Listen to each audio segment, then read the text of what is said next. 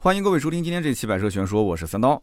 今天这期节目呢，和大家聊一聊特斯拉前一段时间的刹车门事件。这件事情，我相信很多人特别的关心，对吧？但是三刀的节目呢，不太喜欢蹭热点，所以到现在才开始聊这件事。那么，首先特斯拉这个牌子呢，不用说，知名度非常的高啊。甭管你是知道电动车还是不知道电动车，很多人都听过这个牌子。但是老百姓呢，又不太能说清楚。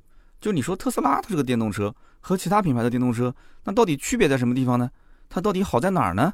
对吧？就好比说我拿一辆奔驰，再拿一辆大众，你甭管什么车型啊，放在一起，那大家一眼就能看出来，说这个奔驰肯定更贵啊，对吧？那么这个奔驰更豪华啊，大众你甭管是放一辆辉昂也好，还是放一辆什么途昂也好，啊，反正所有的人都会觉得奔驰更贵，是吧？你就放个奔驰的 A 级在那边，他都会说是奔驰更贵。但是呢，如果你拿一辆特斯拉的 Model 三和一台比亚迪的汉啊汉 EV 两辆车放在一起，很多人就不一定能这么判断了，是不是？你说汉 EV 是不是比 Model 3要更便宜呢？那实际上它卖的比 Model 3更贵啊，Model 3那个标准续航版。那么当然肯定也有人会猜，这个特斯拉的 Model 3更贵一些啊，觉得这个牌子嘛，以前都卖一百多万，那这车怎么说也是个三十来万的车吧？啊，那比亚迪估计应该卖不到那么贵。所以这个事情呢，很多人说不清楚。那么特斯拉呢，在网上它其实就是一个流量明星，但是呢，这个因为流量比较大，对吧？名满天下，谤亦随之，所以特斯拉经历过一九年的自然门。二零年的韭菜门，如今又来了一个刹车门。那么这一次网上闹的这个沸沸扬扬的刹车门事件，到底是怎么来的啊？它又是怎么没的？那么节目一开始给大家好好的回顾一下。那么特斯拉这个刹车门呢，其实原因很简单，就是二零二一年三月十一号，也就是这个月的月初啊，海南有一个特斯拉的 Model 3标准续航版，就是那个补贴完二十四万九千九的这个版本，它的一个女车主，对不起啊，我呢呢不分，女车主。他把这台车呢是借给他朋友蒙先生上下班代步，然后蒙先生开这个车呢到公司准备停车的时候，哎，突然发现刹车失灵，然后就撞上了这个护栏。那蒙先生当时就这么讲的，他说：“哎，我当时踩刹车了，这个车子还是往前走，停不下来。然后呢，我就接着踩，还是停不下来。当我踩第三脚啊，第三脚是踩到底的时候，这个车子呢还在往前走，最后就撞上去了。那么按照他这个逻辑来讲的话，他其实是采取。”制动的这个动作的是吧？可是车子没刹住，所以他的判断就是刹车失灵。那么这两年呢，特斯拉的刹车问题其实新闻很多，你在网上只要一搜，肯定不止这一件。那比方说，你像我看到的，前一阵子河南的一个车主在 特斯拉的这个特斯拉体验中心门口拉横幅控诉啊，说这个刹车失灵。然后前两天呢，这个一个女车主坐在车顶上，对吧？前面很明显那个车头被撞了，也是啊拉横幅说刹车失灵。然后呢，在二零二零年的八月份，浙江的一个车主啊，刚刚喜提新车，准备回到家找停车位，就在距离他的停车位大概一百米的时候，车辆突然失控加速。然后呢，车主说：“我也是采取了紧急制动的方式，但是还是刹车失灵给撞了。”那么在二零二零年的六月份，也是出现了啊，江西的一个车主啊，行驶途中呢，车辆突然提速，刹车失灵，然后撞到了一个土堆，然后呢，车子还翻车了，还失火了啊。所以呢，以上的这些事件呢，都是车主本人的一个陈述。后来呢，特斯拉的很多群里面呢，大家就开始去搜集，到底有多少人刹车失灵？其实远远不止这些，还有很多。那么这一次的海南的事件，为什么是诸多的刹车失灵事件里面传播最广的呢？是因为这个事件其实一开始并没有那么广的传播量，是因为后来车主撞了以后，就联系了当地的特斯拉的工作人员，然后特斯拉的售后工作人员呢，开着一辆特斯拉的车辆到了事发地。当时售后的人员说，肯定是你操作不当，而且呢，这个工作人员看到路面有一滩水啊，说这个地面湿滑，肯定也是有一定的原因，所以不是车子问题。然后呢，他就说我来试一遍给你看。那么车主就举起了手机，说你试，我来拍。然后呢，售后人员以相同的方式踩刹车啊制动，第一遍呢是刹住了，但是第二遍呢，车主讲说，你你这样子，你就以我当时的那个状态，你先踩两脚。然后第三脚你深踩下去，你看能不能刹得住？结果前两脚踩完，第三脚再刹车的时候，哎，撞墙了，刹车失灵。整个的过程是被车主录制下来的。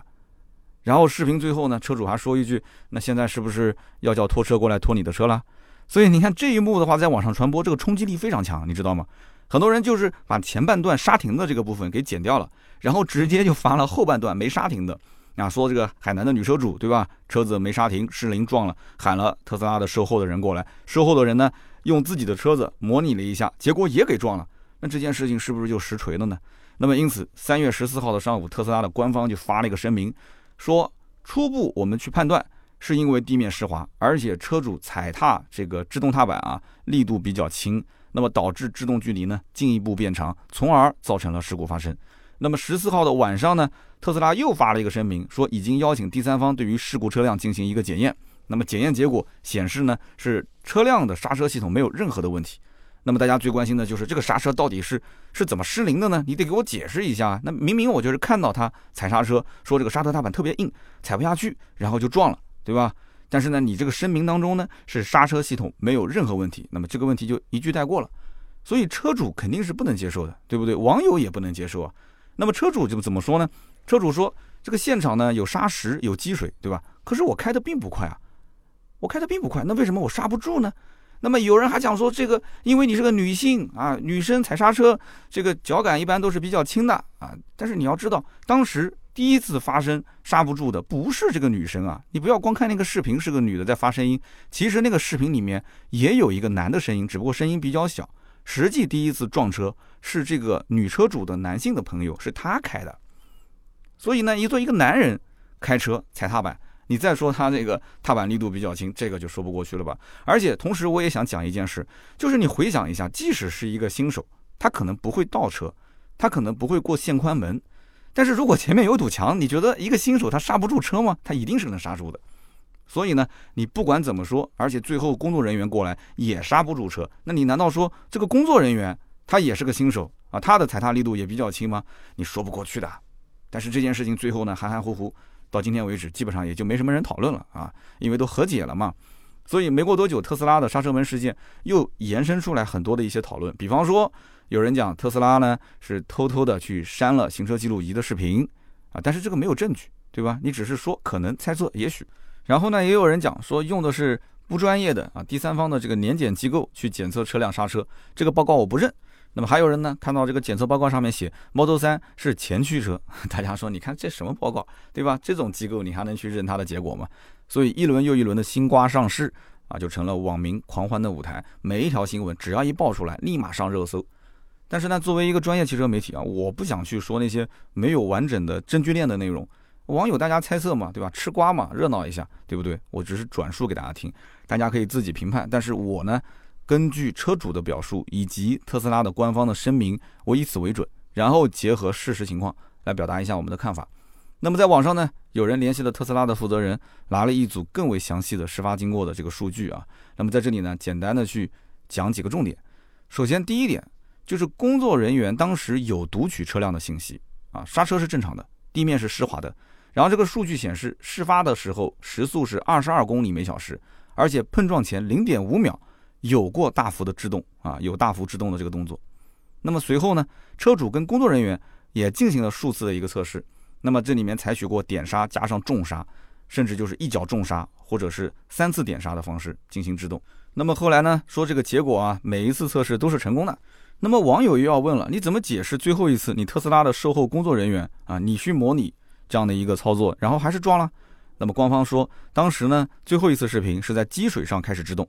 时速呢是客户要求再快一点，再快一点啊，是加速到了三十公里每小时，然后是用点刹，并且加上半刹车啊，就踩一半的刹车制动的形式，最终呢车辆其实也刹停了，但是受制于制动时间、路面情况、距离太短，以及啊车辆的底盘略有擦碰啊，最后导致这样的一个结果。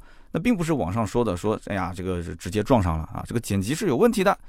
所以说，我们员工在车主的要求下，按照他的要求来开，当然会刹不住啊。这是当时特斯拉负责人进行的解释。那么这件事情就变得更加的扑朔迷离了。而且这种解释结果，你觉得能认吗？网上肯定网友不认，大家是，我觉得我都不太能认。我觉得甩锅还是甩锅。那么这里面我们解释一下啊。首先，碰撞前零点五秒才大幅制动啊。我相信很多的一些朋友都知道，对吧？这个里面啊，碰撞前零点五秒大幅制动。这种所谓的一秒也好，零点五秒也好，大幅制动是人的条件反射，是吧？他这个车主的朋友，我相信，这作为一个正常的男性啊，他的踩刹车一定不是说看到这种紧急情况是轻踩，他肯定是重踩。轻踩重踩，就算我们不去说他有没有出入啊，前后表达方式，很多人讲说啊咬文嚼字，说好像有点，呃，讲解的这个车主说的前面跟后面也不一样，特斯拉的描述也有问题。这个东西，我觉得你去让他描述，你到底当时是点刹的，还是轻踩的，还是重踩的？那我就问你了，你昨天晚上停车的时候，你最后一脚刹车是重踩，还是半踩，还是轻踩，还是点踩？你能说得出来吗？这一方面啊，我觉得大家就不要去抠字眼了。我觉得你关注的重点已经跑偏了，因为你看到最后啊，这个车主是和解了，对吧？他当时呢发了一个声明在微博上面，他说我事发时采取的这个是两次点刹加一次正常力度的刹车，最后呢是导致了撞车。那么此前重刹的说法，这里面就变成了一个正常力度，对吧？那么同时之前呢强调着刹车僵硬啊，踩不下去啊，这些车主在那个声明里面都没有提。那么又是一个很官方的一个声明啊，就很明显是一个公关公司教他啊，就是逐字逐句的去去去研究完之后发的一个声明。那么很快这个声明又被删掉了，删掉之后呢，这车主又说了一句，就发了一段非常短的，就是意思说啊，已经是跟特斯拉谈和解了。那不久之后，后来。这个特斯拉官方的这个跟他和解的合同啊，也被曝光了，但这个合同没有盖章，我不知道是不是最终的版本啊。那也有人猜测说，这个合同之外可能也有其他的补偿。但是从合同上面来看的话，三月十八号的这个合同，那么显示就是车主的这一台车辆补贴之后二十四万九千九，特斯拉是原价赎回。那么当时买车的时候，保险费用六千六百零二，包括贴膜的五千啊，呃，这些费用呢是车主自己承担，等于车主自己承担了一万一千六。但是我觉得合同外应该是有补偿的，因为这个事情毕竟闹那么大，而且想让这个车主去封口，我觉得应该不仅仅是把这台车收回去啊，肯定有额外的，但是账面上肯定是看不到的一些东西，对吧？那么这只是猜测啊，只是猜测。那么这么看来的话，其实这件事情就已经结束了，对吧？大家也不要再继续吃瓜了。但是这前后很多都是矛盾的啊，迷雾重重。整个的事件你要去回顾一下，到今天为止，其实还是没有解释清楚，这到底是特斯拉的所有车辆都存在的问题点。还是说只是车主这一台车有问题，是偶发的问题？这件事情一定得是特斯拉官方去表态。你哪怕你就承认这台车是有问题的，那也行。那如果是这台车没有问题，那为什么刹不住？你解释了这么多，但是哎，你的售后还是也没刹住啊，对不对？他自己去模拟测试也没刹住。所以这里面呢，接下来我们就要好好去聊一聊，这到底问题出在什么地方啊？问题出在什么地方？那么其实这件事情呢，我们好好的分析一下啊。从目前得知的相关信息，特斯拉的这个刹车系统其实用的是博世的 iBOSS 的第二代的系统。那么再加上呢，它的高性能版，也就是 Performance 的这个版本啊，会有更好的这种刹车卡钳，就是 Brembo 的 F 五零的卡钳。那么它这个本身就是卡钳加刹车盘加轮胎，它可以提供一套还不错的制动性能。所以你看网上它的一百到零公里的一个刹停的效果，基本上制动距离在三十六到三十八米左右。啊，相当不错，高性能版可能它会刹停距离更好一些。那么也就是说，特斯拉的 Model 3它的硬件就是制动的硬件方面，应该说是相当可以的。但是这个里面的问题就在于什么呢？特斯拉的车辆其实大部分的情况下是不需要用到它的刹车的盘片。哎，有人讲说这就不对了，这怎么可能呢？正常的车子踩刹车不都是刹车盘片要要要去制动的吗？什么叫电动车就不用呢？我告诉你，真不用，因为你开过特斯拉，你就知道特斯拉现在的车子特别难开。为什么难开呢？因为它是单踏板的模式。什么叫单踏板模式？我曾经节目里面解释过，就是我们正常情况下是踩油门是走，对吧？松油门的话是滑行，踩刹车呢是制动。但是在这个特斯拉的车上不是这样的，踩油门是走，松油门是刹车。哎，有人讲松油门怎么就刹车呢？这叫做可逆电机啊，可逆电机。所以你松油门的时候，它其实是做了一个制动力回收的过程。所以理论上来讲，特斯拉的刹车片它应该是终身都不用换的。它这个车子只有在紧急状态下，你深踩刹车，它才会去用到刹车盘片。哎，所以你看，它就跟燃油车有很大的区别啊。那过去这个燃油车的制动模式就是踩脚踏板，然后刹车信号会传给这个真空助力器啊，也叫真空助力棒。然后呢，真空助力棒呢放大刹车信号，然后刹停这个车辆。但是呢，这个汽油车如果处在熄火的状态下，它的真空助力棒啊，它没有动力，所以呢，你会感觉到这个刹车没有助力啊，它会特别的硬。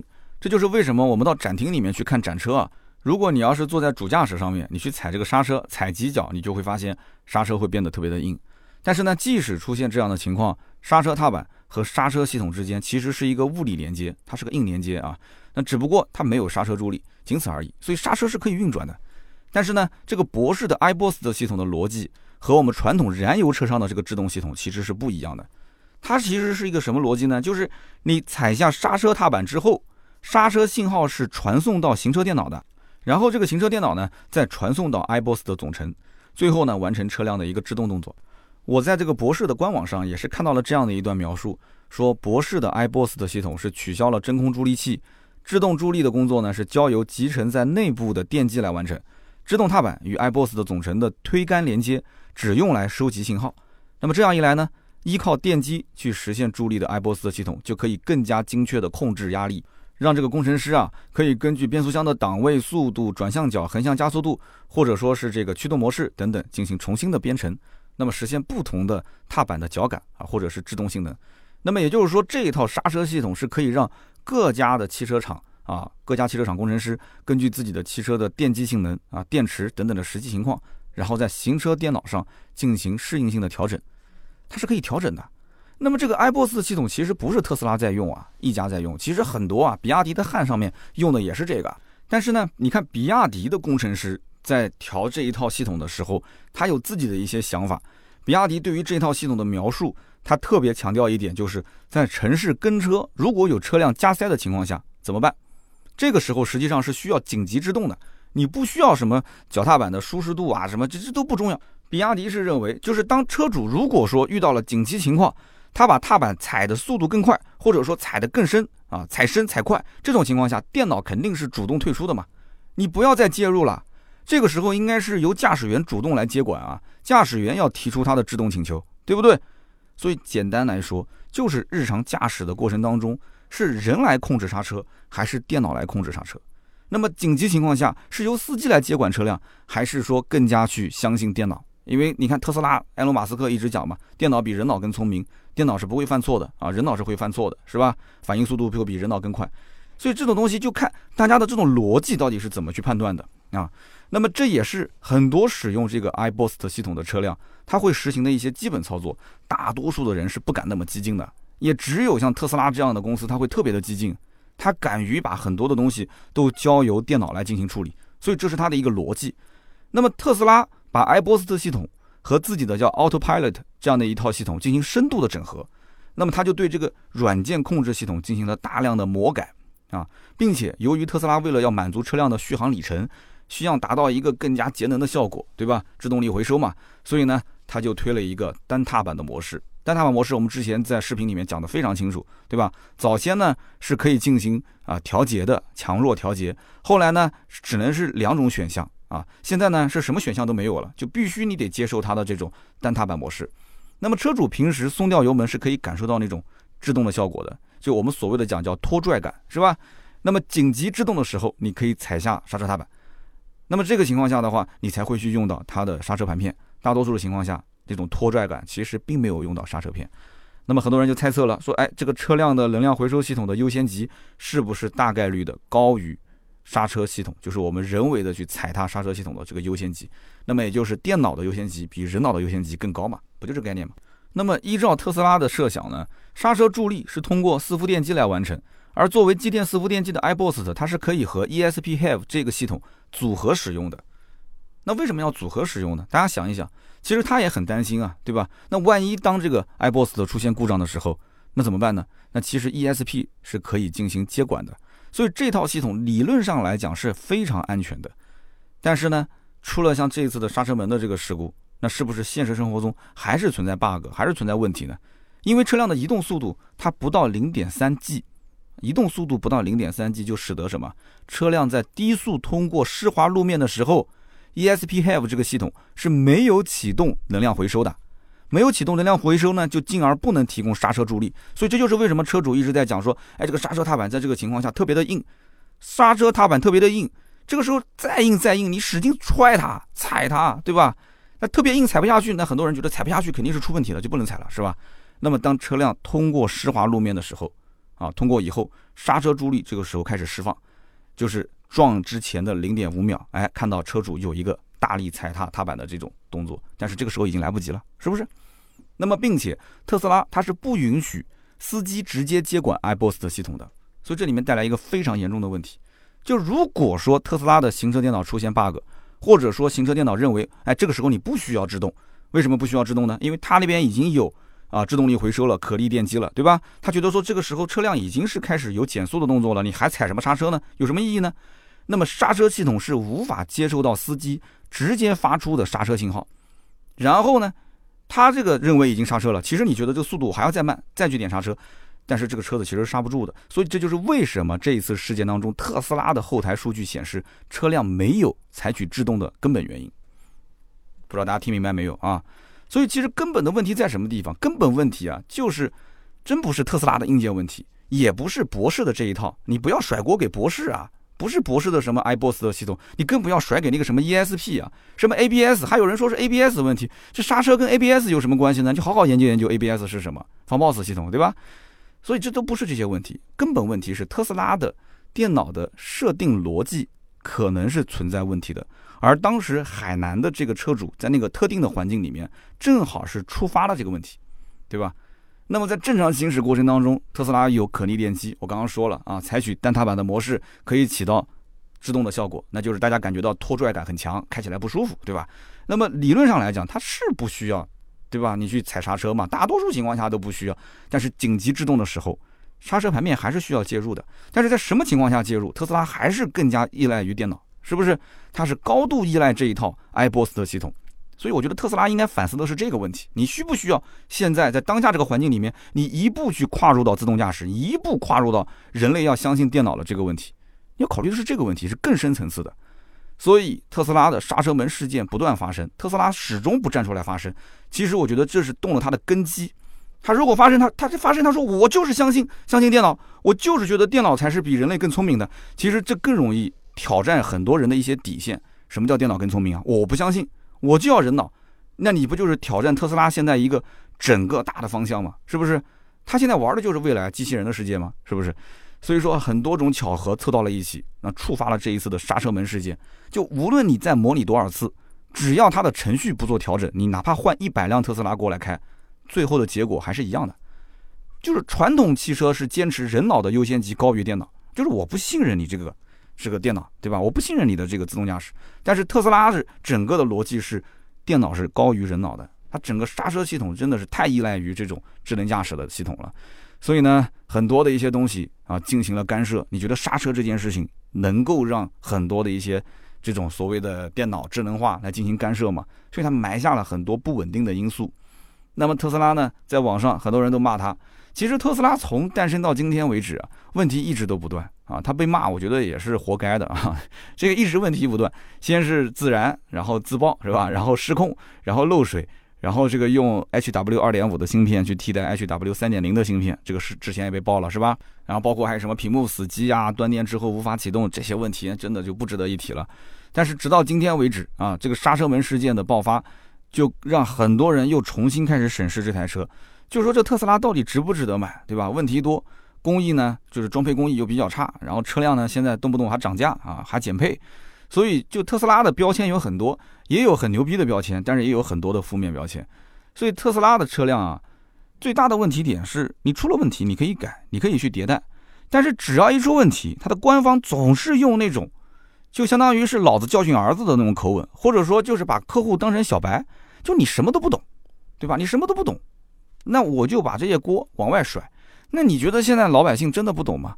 中国的移动互联网是高度发达的，他再不懂，他会去搜啊，对不对？他可以去看看什么小视频平台啊，或者是看看像我这种百车全说的视频，或者是百车全说的音频，听听节目啊，他自然而然也就知道了。但是呢，这特斯拉就是，反正都是你的错啊，他就跟那个电视剧啊、电影里面的渣男一样，就是你的错啊，不断的去伤害特别特别喜欢他的死忠粉丝啊。你想买特斯拉的都是死忠粉。伤害到你，然后甚至让你这个天天的惶恐不安。但是你要知道，渣男往往又是非常受欢迎的，对吧？一个姑娘爱上一个渣男，你劝都劝不住，对吧？渣男除了渣，什么都是好的。但是呢，目前国内有一些车子啊，真的是做的很一般。因为中国市场现在发展很多年，新车啊，它是层出不穷的。马上又是上海车展了 啊，也会有很多奇葩车型上市。这次上海车展给大家来盘点一下奇葩车，好吧？各种奇葩车型。那么，大部分的人其实他宽容度是比以前要高很多的。就是现在很多一些新车，它就是图新鲜嘛，有很多的没有见过的新科技啊，啊，有很多的一些新的设计。如果说出现一些小的问题或者是小的 bug，很多人能接受啊，没问题，反正我是尝鲜的嘛。你只要及时的改进，你厂家承认错误，不管是硬件上的、软件上的，你给我进行替换、更新、迭代、升级，对吧？你承认个错，你认个错，你给我解决就可以了。但是现在问题在于，特斯拉开了一个什么口子呢？就是我不认错，这不是我的错，这个口子可不好啊。这种态度，如果其他的厂家都学的话，特别是新能源车的这些厂家都学，那将来很有可能会掩盖更严重的一些问题啊。那么其实大部分的主机厂对于汽车的质量问题的处理的流程是大同小异的，基本上呢就是出现问题了，然后呢反馈给 4S 店的售后。你看特斯拉这种还是直营店，它这种直营店应该收到问题的话，反馈的信息啊就更加的直接，它不用层层的往上报了，它就是直营店，对不对？上层就是厂家。那么基本上 4S 店一般收到问题是售后先收到，然后内部呢先采集信息，啊，就内部的这个售后的技师先研究一下。啊，如果能解决就解决，如果解决不了，那么继续向上反馈。那么厂家的工程师相应的部门就看到了嘛，就开始解决这个问题，甚至派厂家的工程师到店里面来去研究这个是不是一个疑难杂症。然后如果确定这是一个非常普遍的问题的话，那么厂家这边呢就开始立项，然后呢由工程部门来进行解决啊解决，然后最后出一个方案再反馈给消费者。就不管是召回也好，还是说啊偷偷摸摸的在你去保养的时候呢，4S 店给你进行升级啊，进行更换啊，哎，但这是最起码他会承认错误啊，他就是从消费者的层面先给你安抚，承认错误，然后给你解决问题。那么消费者如果遇到一些非常罕见的或者说是不太常规的故障，偶发型的故障，那这个就确实比较麻烦了。那比方说像有一些异响啊这些问题，那厂家呢确实他也没有能力说一下子给你解决方案。但是，一般来讲，厂家他不会说直接否定消费者，就是我直接说这不是我的问题，就是你的错。他一般都会先去研究一下，就这种不符合常理的问题，它是怎么出现的。然后呢，4S 店的售后呢再提报给厂家，厂家的工程团队、工程师啊，然后再来回信，先是用邮件沟通，然后呢不行就过来，过来再看一看，对吧？产品是不是存在缺陷？啊，还是说质量确实有问题，再给出相应的一些答复。再怎么讲的话，如果实在解决不了，那不行，该赔偿就赔偿嘛，对吧？你能接受你就开回去，不能接受，那实在不行的话，你就跟厂家谈换车啊、退车啊，我们都见到过的。但是从特斯拉给人的感觉就是，他永远都不承认任何可能存在的或者是已经存在的问题。就每次出现问题，特斯拉第一个跳出来就是，哎，就是说，哎呀，不是，没有，啊，不要瞎说，否认三连嘛，对吧？甩锅。啊，所以很多人就是学会了特斯拉这种语气，就经常只要一出问题，下面的评论区都是网友去模仿特斯拉的这个语气，啊，这都都是你的问题啊，这不是我的问题。之前有一次甩锅给国家电网，后来直接不都是被上面给怼了吗？你甩给国家电网，你在想什么呢？说充电把车给充坏了，他说这不是我的问题啊，是那个充电桩的问题，国家电网的问题。结果呢是被打脸啊，就也就只有，哎，只有比他更厉害的可以打他的脸啊。那消费者目前来讲的话，一直是被打脸的角色。那么有的时候我在想，就特斯拉它发声明发的特别快，啊，每一次发声明特别快，它发了声明基本上就是回怼，啊，非常硬气。但我在想，这是这我得是夸夸他吗？夸他这个效率特别高是吧？就是回应速度特别快。一般厂家发声明都是都是比较慢的，对不对？哎，但是你看新能源车，特斯拉也是开了个先河，之前。之前威马还有之前那个是什么牌子出问题，也是声明发的特别快，刚出问题立马中午出问题，下午就发声明。但是呢，可能也是因为特别的快，以至于他们可能没有时间去仔细的去审视，或者说是去论证每一次的事故。你还没去好好的研究这件事情是怎么发生的，上来就发个声明，那这种声明其实毫无疑问嘛，是有一种自我防卫的这种意识在里面，是不是？他没有时间去审视自己的这个产品到底有没有问题，这种一般都是一种情绪的。宣泄，对吧？不满的、气愤的，或者是绝望的啊，是这种情绪的宣泄。那么归根到底，当一台车如果没有明显的外部缺陷啊，那消费者其实很难证明这台车有什么问题。消费者维权的难度非常高，对吧？那么这种问题呢，又不是说一次、两次、三次，它经常有人出现的话，我觉得厂家至少应该是重视，并且是持续的跟进去报道，就做到这个信息透明。啊，我我现在一直在测试，大家不要担心啊。特斯拉不是你说刹车有问题吗？我一直在测试，然后一直可以把这种测试的结果、测试的数据啊进行公开的一个展示，对吧？那这样子是不是更好一点呢？就很透明吗？大家对你这个品牌也可以慢慢的建立起信任嘛。但是不行，到今天为止，它一直是属于那种甩锅状态。那么现在有一些相关媒体或者是其他专业的从业人员也进行了测试，也提供了一些数据，但是特斯拉基本都不接纳啊，你们都是第三方的。啊，你们都是啊非常规性的测试啊，你们这些东西都是什么什么？然后他给出的永远都是我后台没问题啊，我车子没问题，最后就是淡化处理啊，不了了之。所以作为一家车企，或者说你作为一家企业来讲，发现质量问题之后，或者说发现了一个大家都是公认的很普遍的问题之后，首先你肯定要承认错误，然后表态完之后，后期再进行改进，对不对？然后再进行很透明化的一些数据反馈，难道不是更好的处理态度吗？所以最后呢，我也想问一句啊，如果有特斯拉的人在听的话，你可以带句话给这个所谓的美国高管啊，我英文不太好，你帮我翻一下。就是现在科技越来越先进，你觉得是智能化会成为人们更关心的问题，还是容错率是人们更关心的问题？对不对？那么特斯拉，你能不能表态一下？就是你的这个车辆的制动系统，你容错率是多少？你以后的目标是多少？那么你想一想，如果说今后都是机器人，都是智能化，一个人躺在一个手术台上面做手术，那是相信一个做了一千台、一万台手术从来没有出过错的这个老医生啊，专家级的医生，你还是相信眼前的这一台，号称是也是做了一千台、一万台甚至十万台手术都没有出问题的这一台手术机器呢？这个手术机器给人拉肚皮的，它的容错率有多高？你相信它，还是相信眼前的这个所谓的专家？那当然了，机器是不用塞红包的，是吧？那可能找专家还得塞个红包。那么这个问题呢，我觉得就是人性的问题了。大家也可以在我们节目下方聊一聊，就这是个容错率的问题。刹车这套系统到底能不能让这些所谓的智能化去介入啊？好的，那么我们接下来呢，再聊一聊，就是除了特斯拉的刹车门事件，之前历史上有没有出现过其他品牌的所谓的刹车门？那么他们是怎么处理的？那当然是有了，对吧？那么最典型的，或者说是闹得最大的，就是2006年的五月份到2008年的三月份出现过的凯美瑞刹车门事件，也就是丰田刹车门。当时呢是真空助力泵它的密封胶圈设计有问题，那么容易出现故障，然后导致刹车助力失灵，刹车行程变长，最后呢。因为它这个出问题了，所以刹车刹不住就撞了嘛，对吧？那么国内当时是涉及到真空助力泵它的内皮膜的问题啊。凯美瑞的轿车当时涉及召回大概在二十六万辆。那么当时是因为有一个车主买车不到一年，先后是发生了五起追尾事故。他说我是老司机啊，对不对？我开凯美瑞的，那我之前也换过很多车。从那个时候开始，很多人就就开始质疑，就是你看这车子明显是刹不住的，对吧？叫下坡不跟凯美瑞啊，上坡不跟汉兰达，因为汉兰达爬不上坡，但是凯美瑞呢是刹不住车。那么凯美瑞是不是刹不住车呢？哎，人家广汽丰田当年也做了第三方的检测，当时是给这个国家质检总局啊递了一份叫做《汽车制动助力失效实验报告》。那么这个报告里面就说啊，这个汽车制动助力部分它失效的情况不属于安全缺陷，原因呢是踩制动踏板的时候会有咻咻的。漏气声等等现象，所以驾驶员很容易感知到异常发生，风险被感知之后，可以安全的排除和限制。啊，这个解释真的是 完美啊！所以这就是把消费者的智商摁在地上的最典型的表现啊，就是摩擦摩擦在地面上摩擦嘛，对吧？说这个消费者能感知并且能排除，啊，好，很好。所以呢，很多消费者对这个解释根本就不买账，你这招骂嘛，这不就是？那么就提出。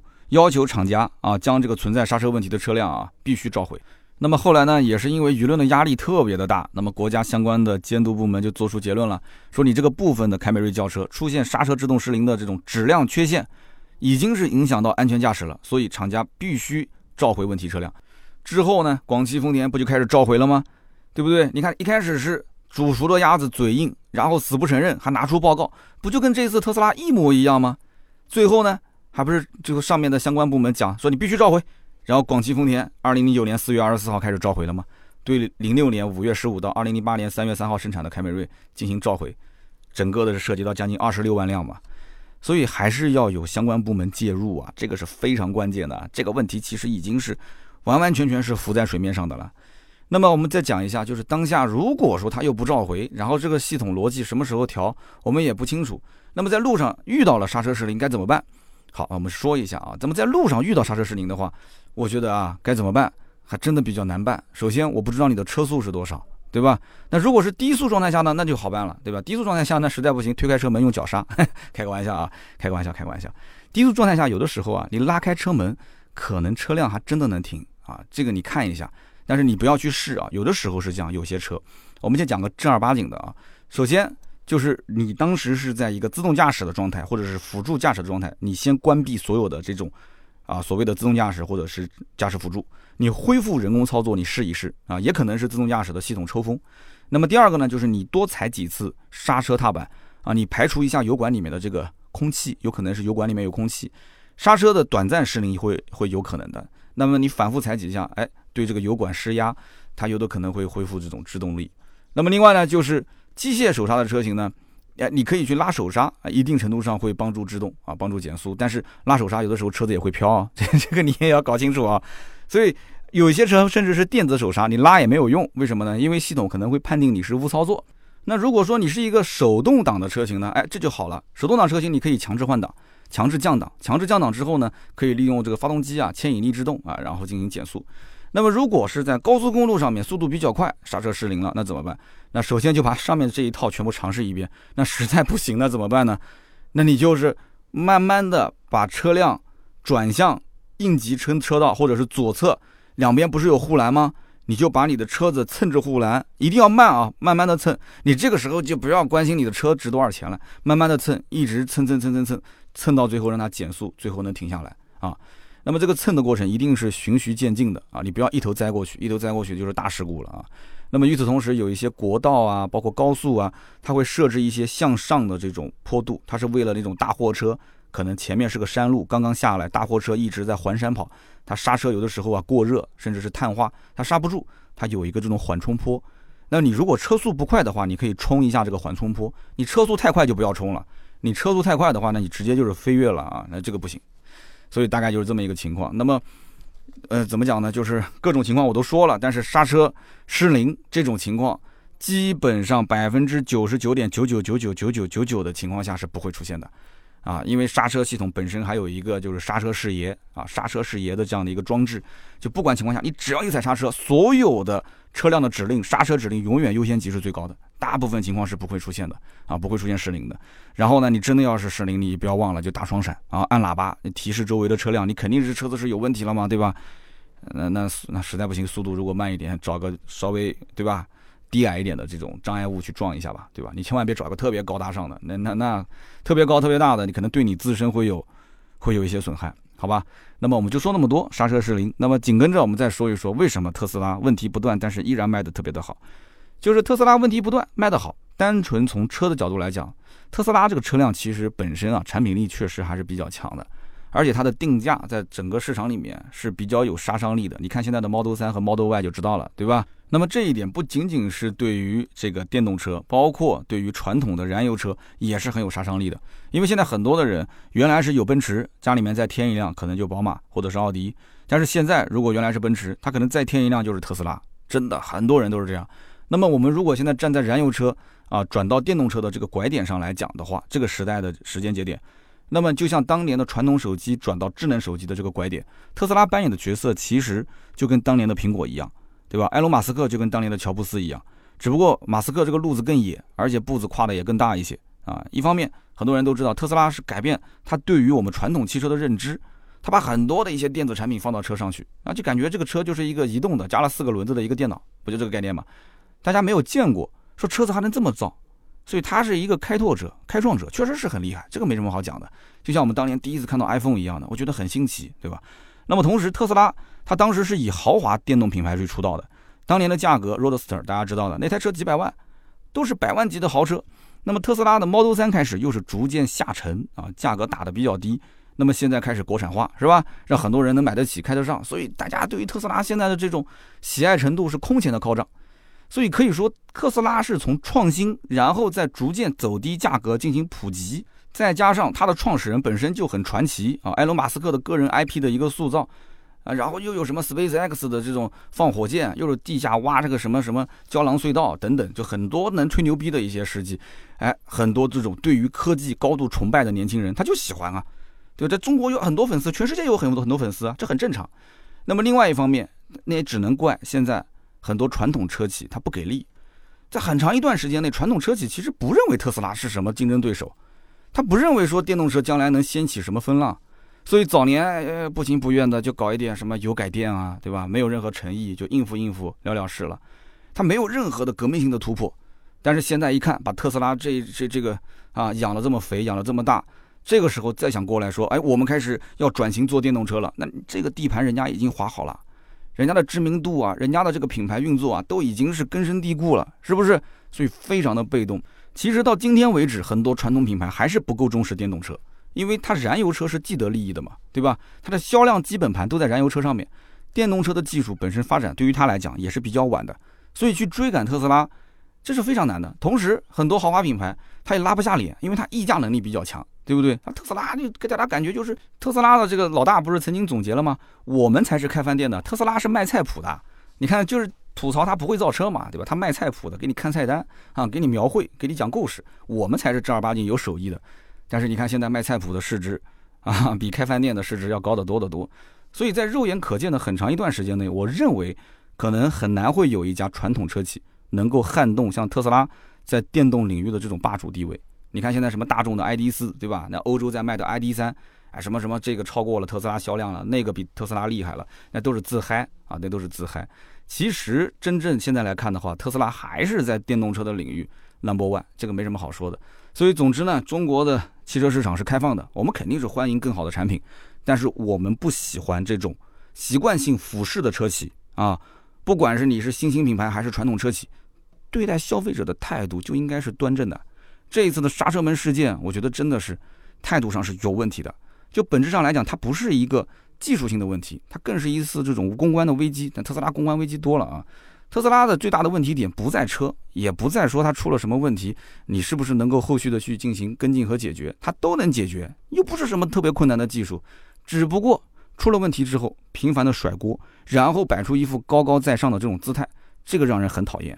然后消费者如果今后再给你曝一些光，说什么什么血汗工厂啊，什么质量存疑这些丑闻，我觉得口诛笔伐的时代一旦要到来的话，特斯拉你技术再牛逼，你将来肯定会出问题，真的。好的，那么以上就是本期节目的所有内容，感谢大家的收听和陪伴，也欢迎大家呢在节目下方留言评论，聊一聊自己对于特斯拉刹车门事件的一个看法。留言评论呢是对我最大的支持，我也会在每期节目的评论区抽取三位，赠送价值一百六十八元的芥末绿燃油添加剂一瓶。好的，那么下面呢是关于上期节目的留言互动环节。上期节目呢，我们聊了长安的 UNI-K 啊，看到大家的评论也是热火朝天的啊，有人说好，有人说不好。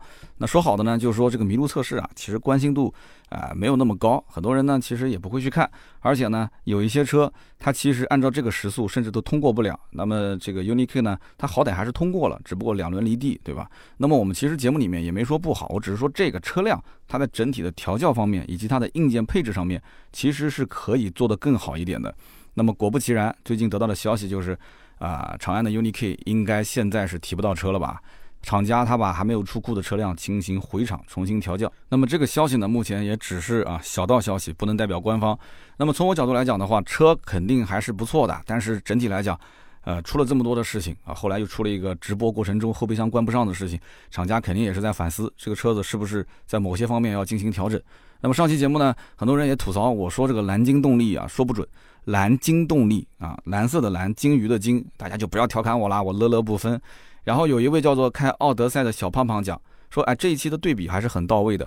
长城现在是文艺范儿，长安是科技派，领克呢是技术派。哈，对我能理解。但是领克这个技术派，所谓的技术其实都是从沃尔沃拿过来的，你还不如说括弧沃尔沃技术派。那么下面一位呢，叫做黑豹，黑豹说。国产车连续的啊旗舰车型都是用二十寸、二十一寸的轮毂，那么在冬季胎和更换轮胎的时候，其实车主们这个腰包啊，他就要哭了，因为我们知道东北很多的一些地方，它需要换冬季胎的，对吧？那么能不能建议主机厂它推广一个自己的平台，或者说是批发价去销售轮胎，或者是销售冬季胎，这样可不可以？那么可以增加 4S 店啊销售的这个跟车主之间的粘性，同时呢，新车三年之后脱保。那么大家可能都不去 4S 店了，那么在外面的话，这个费用是不是可以适当的啊再少一点？其实从我角度来讲，真的是这样的，因为二十寸的、二十一寸的这种轮胎真的是特别的贵。那么一般的买个十几万的、十五六万的、十七八万的车，他将来换个胎四条胎六千，但而且车辆将来是越来越不保值，跟他的这个所谓的残值相比，这个换轮胎的成本可能直接会导致他直接换车，可能会出现这种情况。下面一位车主呢，叫做弹珠乒乓球。他说：“这个轮毂呢，轮胎呢，都是宾利级的享受。那么后期的这个费用呢，是 BBA 级的消费。这样的自主品牌真的适合普通消费者的购车需求吗？所以我会发现，大家真的是在思考一个问题，就是现在自主品牌是一直在想着怎么去突破，怎么去向上。但是老百姓还是觉得我兜里的钱就那么多啊，对不对？你做的那么炫酷，那么好，然后配的这些硬件标准那么好，特别是那些将来要更换的这些所谓的耐用品，我能我能不能要求厂家你？”稍微的给我节省点成本，就是你能给我一辆车省心、好用、好开、功能配置丰富，那就可以了，是吧？其实并不是特别难的一个需求。那么以后我们给大家可以稍微的梳理一下，就哪些车它在某一个级别当中，比方说十万的、十五万的、二十万，它的用车成本是最低的，它是最省心的，就是买完之后几乎你就不用烦的。那么根据各种的车主的反馈以及我们得到的一些数据，我们可以梳理一期。我觉得这种是对老百姓应该讲啊关注度最高的一些点。那么好啊，那么以上就是今天节目所有的内容，感谢大家的收听和陪伴，也不要忘了啊，评论区留言互动是对我最大的支持。那么想加入我们的微信群，跟天南海北的听友一起聊天的话，也可以添加微信四六四幺五二五四。那么我的微博呢是百车全说三刀，大家也可以搜一下，每天都会有几十条的原创。好的，那么今天这期节目呢就到这里，我们下期接着聊，拜拜。